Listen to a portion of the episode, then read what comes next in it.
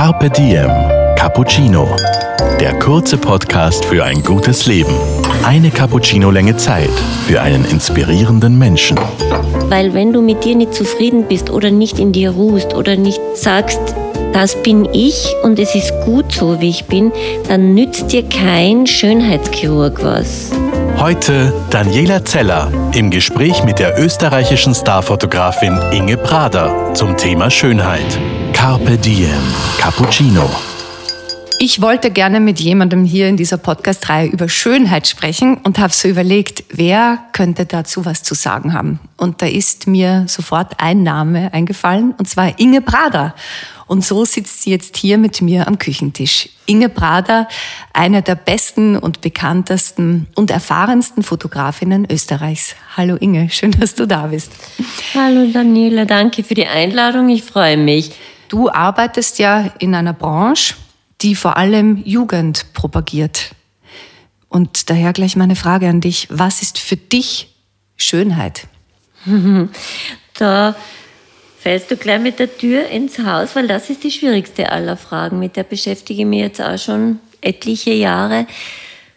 Natürlich ausgelöst durch die Fotografie, weil es mir immer und noch immer so geht, dass ich manchmal einfach etwas sehr schön finde, was andere Leute vielleicht gar nicht so schön finden. Also es ist auch natürlich, je mehr man gesehen hat, ja, je mehr man immer wieder perfekte Schönheit gesehen hat und Perfektion und dieses Klammern an der Perfektion, an der Jugend und an der Schönheit, desto abgestumpfter wird man und das glaube ich auch, desto eher sucht man noch etwas, was nicht oder was außergewöhnlich ist. Und jetzt manchmal ist ein Gesicht einfach so für mich persönlich so außergewöhnlich schön und ausdrucks, ausdrucksstark, weil es nicht perfekt ist und weil es nicht jung ist und weil es nicht symmetrisch ist.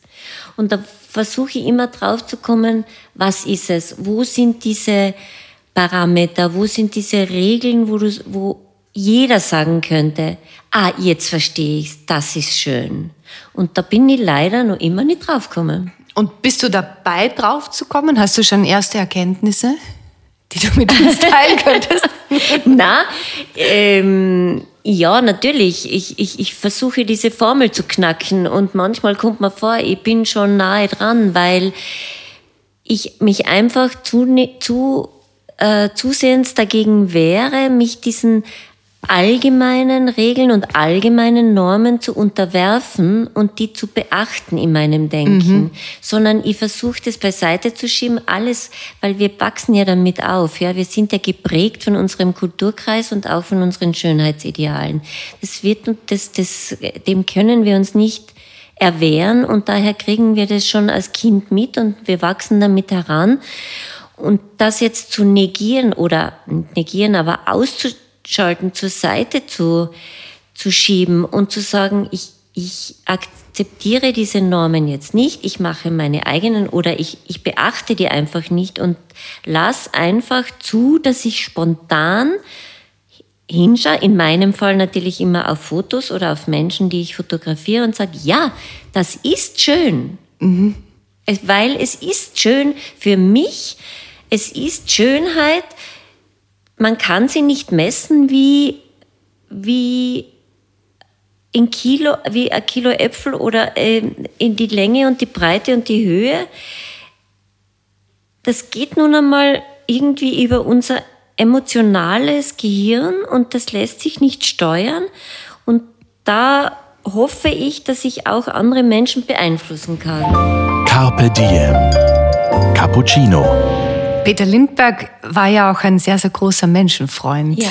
Und er hat einmal gesagt in einem Interview, das ich gelesen habe, für ihn ist ganz wichtig, dass er die Personen, die er fotografiert, auch mag.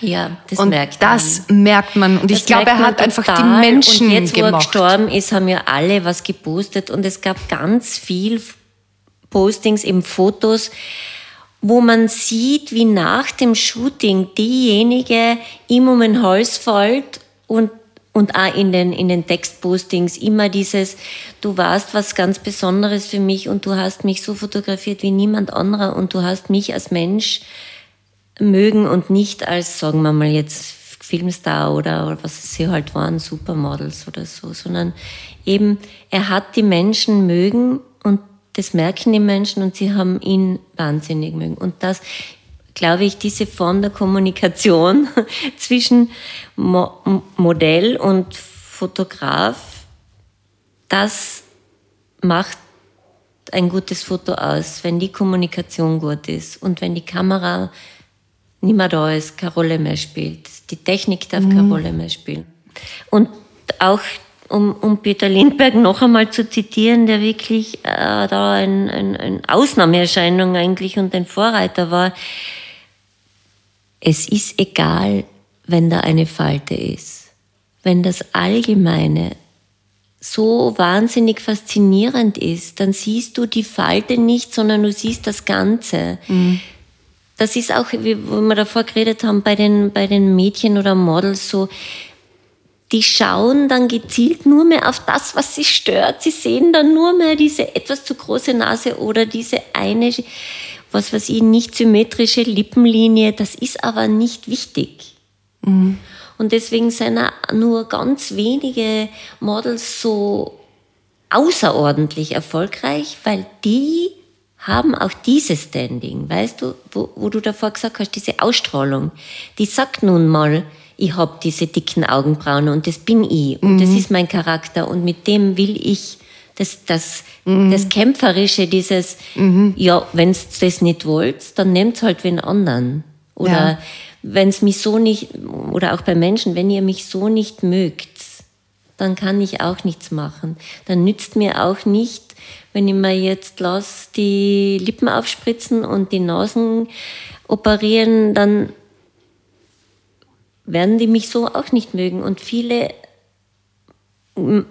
sind aber so unsicher, dass sie diesen Schritt nicht gehen und sich dann in Hände begeben, meiner Meinung nach, die, oder in eine Richtung gehen, die völlig falsch ist, weil wenn du mit dir nicht zufrieden bist oder nicht in dir ruhst oder nicht sagst, das bin ich und es ist gut so, wie ich bin, dann nützt dir kein Schönheitschirurg was. Weil mhm. dann hast du zwar den perfekten Busen und die perfekte Lippe und die perfekte, ich weiß nicht was, aber du bist in dir noch, du bist nicht glücklich mit dir selber. Das, der, die, weil der Ursprung ist nicht operierbar, weißt du? Der Ursprung ist nicht strafbar. Der, der Kern, ich habe schon mit vielen auch Schönheitschirurgen gesprochen und habe gesagt, weil die sich immer damit verteidigen, dass sie sagen, ich mache, ich mache diese Frauen äh, glücklicher, ich, ich, ich mache sie zufriedener. Und das glaube ich nicht. Daran, daran glaube ich nicht. Mhm. Weil die hat nachher diesen wahnsinnig schönen Busen aber dann findet sie was anderes, was sie nicht mag an sich. Deswegen ist man auch, wenn man fotografiert wird, so verletzlich, äh, weil man weiß, jetzt schaut mir jemand in die Augen mhm. und der schaut mhm. mir auch ins Herz. Der, der, äh, ein, ein, guter Fotograf schaut dir in die, in die Seele und kann es auch zeigen, kann es dokumentieren und das ist das, vor, vor dem manche, das manche ja nicht wollen weil die, die mögen sich nicht so sehen. Also wenn ich manchmal denke ich mir, das ist jetzt ein gutes Foto, jetzt habe ich den festgehalten, wie er wirklich ist. Und dann zeige ich dem das und der sagt, das gefällt mir gar nicht. Mhm. Das mag ich gar nicht an mir. mir aber auch das, kann, so. das mag ich ja. jetzt gar nicht. Ja. Dann denke ich mir, öha, das ist ein mhm. Zug mhm. oder etwas in den Augen, was der aber nicht haben will, dass das andere sehen. Mhm was jetzt für mich, sagen wir wieder bei der Schönheit, was für mich wunderschön ist und ein großes Erfolgserlebnis, weil ich mir denke, schau, jetzt habe ich das geschafft, dass der so ausschaut oder reinschaut, wie ich glaube, dass er wirklich ist. Und vielleicht ist es ein kleines Futzel Wahrheit. Und der mag die Wahrheit aber gar nicht sehen. Carpe Diem. Cappuccino. Inge, ich habe noch ein paar Fragen an dich, die das Leben stellt. Hast du ein Ritual, also etwas, das du machst in der Früh oder zu Mittag oder am Abend? Also ganz banales Ritual ist, aufstehen, Kaffee trinken und unter die Dusche gehen, wenn ich nicht unter der Dusche stehe und das Wasser mir über den Kopf, einschließlich der Haare, dann wäre ich irgendwie nicht wirklich fit für den Tag. Das ist was ganz Banales, aber sowas, mm, ein seelisches Ritual, da kann ich nur sagen, ich habe einen ganz lieben Ehemann seit 27, 30 Jahren und wir gehen nicht zerstritten schlafen. Das ist ein Ritual. Da wird eisern daran festgehalten. Man geht nicht böse aufeinander äh, schlafen. Man schläft nicht im, im Streit ein. Das ist so ein bisschen ein Ritual. Weil es gibt oft Gründe zu streiten. Das ist eh Natürlich. Eh so, so, so bleibt man in Kontakt. Ja, genau. Und in Beziehung. Aber eben nicht einschlafen im mhm. Streit. Gibt es ein Zitat, das du besonders gern magst oder das dich geprägt hat? Wenn ich mich oft über lächerliche Kleinigkeiten aufrege, was wir ja auch manchmal leider alle tun, dass wir uns nicht, also ich weiß nicht, wie es dir geht, aber so richtig abgewöhnen, sich über irgendwas Blödes mm. ärgern, wenn man gerade eh so viel im Kopf hat. Ich, ich weiß nicht, da gewöhne ich mir nicht ab. Mhm. Und da nehme ich mich manchmal selber beim Schopf und dann habe ich diesen Ausspruch von äh, Thomas Bernhard, der gesagt hat, ähm, ich hoffe, ich zitiere richtig, Vieles ist lächerlich. Alles ist lächerlich, wenn man an den Tod denkt. Mhm. Und da denke ich mir, das muss ich mir manchmal vorsagen, laut, alles ist lächerlich. Ich meine, ist das jetzt wichtig? So, wenn man es von außen betrachtet, ist das jetzt wirklich wert, dass ich mich aufreg? Ist das jetzt wert, dass ich so angespannt und nervös bin? Mein Gott, das ist doch lächerlich. Mhm. Vieles ist lächerlich. Ein guter Gedanke. Drei Qualitäten, die du dir angeeignet hast, die dich dorthin gebracht haben, wo du heute bist. Ganz sicher Ehrgeiz. Der Ehrgeiz, der, diese, also in erster Linie habe ich, war ich sicher gierig nach Erfolg, gierig nach Anerkennung, gierig nach Liebe. Das hat mich sicher gepusht. Das ist nun einmal so. Das bringt dann weiter über, über Rückschläge hinweg ist mhm. es das, ist das der Motor, der dich weitertreibt, wenn du scheiterst. Dieses, dieser Ehrgeiz, der hat mich sicher weitergebracht. Woher der kommt, weiß ich nicht. Ich glaube, es ist halt einfach angeboren. Bei manchen gibt es das und bei manchen nicht. Was hat mich nur weitergebracht? Auch etwas, das du dir angeeignet hast. Also, was also, nicht immer ange da war. dass es nicht da mhm. war eben mich nicht über alles aufzuregen, eine gewisse Gelassenheit, äh, versuchen, das Schlechte zu, zu, in den Hintergrund zu drängen und das Gute zu betonen, sodass dass das Positive mehr Kraft gewinnt für mein Leben und das Negative nicht, nicht so nicht in den Vordergrund tritt. Mhm. Ja, Gelassen, Gelassenheit. Mhm. Woran erkennen andere deine Eitelkeit? Oh, ich glaube an dem, wie ich mir anziehe, weil, weil, weil ich, ich liebe Mode. Ich liebe Mode und das macht mir immer noch, immer noch Freude, mir, mir gerade wieder neue Schuhe zu kaufen oder so. Mhm. Und daran merkt man, dass, dass ich auch eitel bin, sicher. Ja, aber du hast einen guten Style. Heute an ein, ein, ein Hemd, das so blau-weiß ja, gestreift ist, ich, einen ich, etwas ich, oversized Mantel. Ja, alles oversized und das ist halt auch Früher war ich sicher nur eitler und habe mich nur mehr in, in, in irgendwelche Fetzen hineingezwängt, die mir nicht gepasst haben und habe mich dann nicht so wohl drin gefunden und habe mir gedacht, verdammt, da muss ich jetzt durch, das hat man jetzt so zu haben, diese, diese knallengen Hosen, die irrsinnig unbequem sein, das mache ich nicht mehr. Also das ist mhm. auch jetzt halt ein, eine, Erschein, eine Erscheinungsform des Alters, dass ich immer sage, na, das, ich bin schon, ich mag schon gern was Schönes zum Anziehen, aber es muss auch bequem sein. Mhm. Was kann man von dir lernen? Fotografieren. ich kann, glaube ich, ich mache jetzt so Workshops ähm, und äh, ich glaube, ich kann das anderen gut vermitteln auch. Ich, ich, ich, also ich glaube, dass ich schon die Fähigkeit habe, anderen meine Freude an der Fotografie weiterzugeben und ihnen auch was beizubringen, wie sie vielleicht selber auch bessere Fotos machen könnten. Mhm. Muss man sich selbst gefunden haben, um ein gutes Foto zu machen? Das weiß ich nicht. Das weiß ich nicht. Da weiß ich jetzt keine Antwort drauf. Ob du selber dich Kunden haben musst.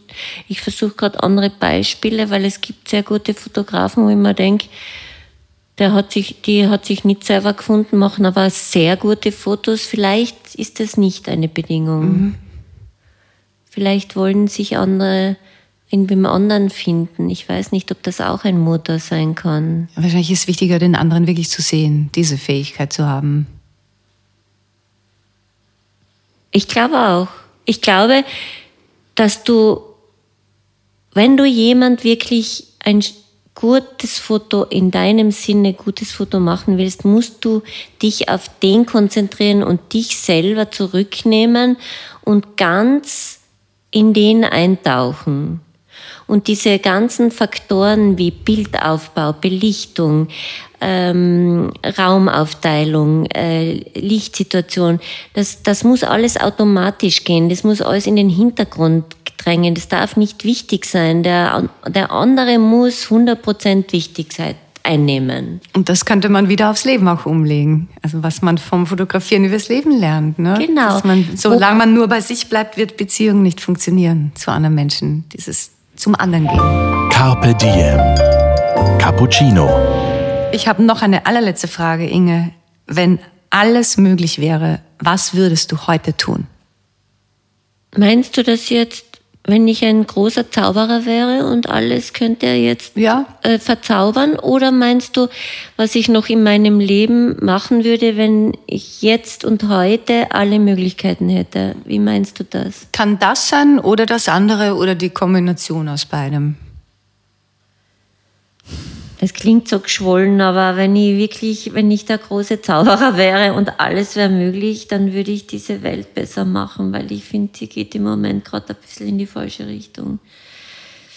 Und wenn ich du du bist, so. Inge, die kein Zauberer ist und sagst, was liegt in deinem Einflussbereich? Dann mache ich ganz kleine Schritte und versuche das auch in diesen Mini-Steps, in diesen Tropfen auf dem heißen Stein, versuche ich das eh auch was zum Beispiel Aber machst du? Du hast gesagt, wenn alles Alles, wäre, alles. Wir müssen groß denken. Alles. Eben, wenn ich groß denke, dann denke ich mir, verdammt, es sollte einfach nicht mehr, es sollte einfach nicht mehr möglich sein, dass irgendwo ein Kind verhungert auf dieser Welt. Es ist einfach nicht in Ordnung. Es, alles, was ich gelesen habe von gescheiten Menschen, haben gesagt, es wäre möglich. Es wäre möglich. Wir sind so weit, dass es möglich ist.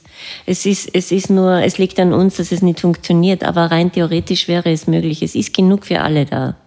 Und das ist jetzt ein gutes Schlusswort. Es ist ich danke dir sehr für diese Stunde, Inge. Danke. Danke dir, danke. Dir hat unser Carpe Diem Cappuccino geschmeckt? Dann gönn dir die XL-Variante. Den kompletten Podcast mit Starfotografin Inge Prader auf Soundcloud, iTunes, Google Play oder Spotify. Jetzt abonnieren und liken. Das Carpe Diem Magazin erscheint alle zwei Monate. Besucht auch unsere Social Media Portale auf Facebook, Instagram und YouTube und unsere Website carpediem.live. Carpe Diem, der Podcast für ein gutes Leben.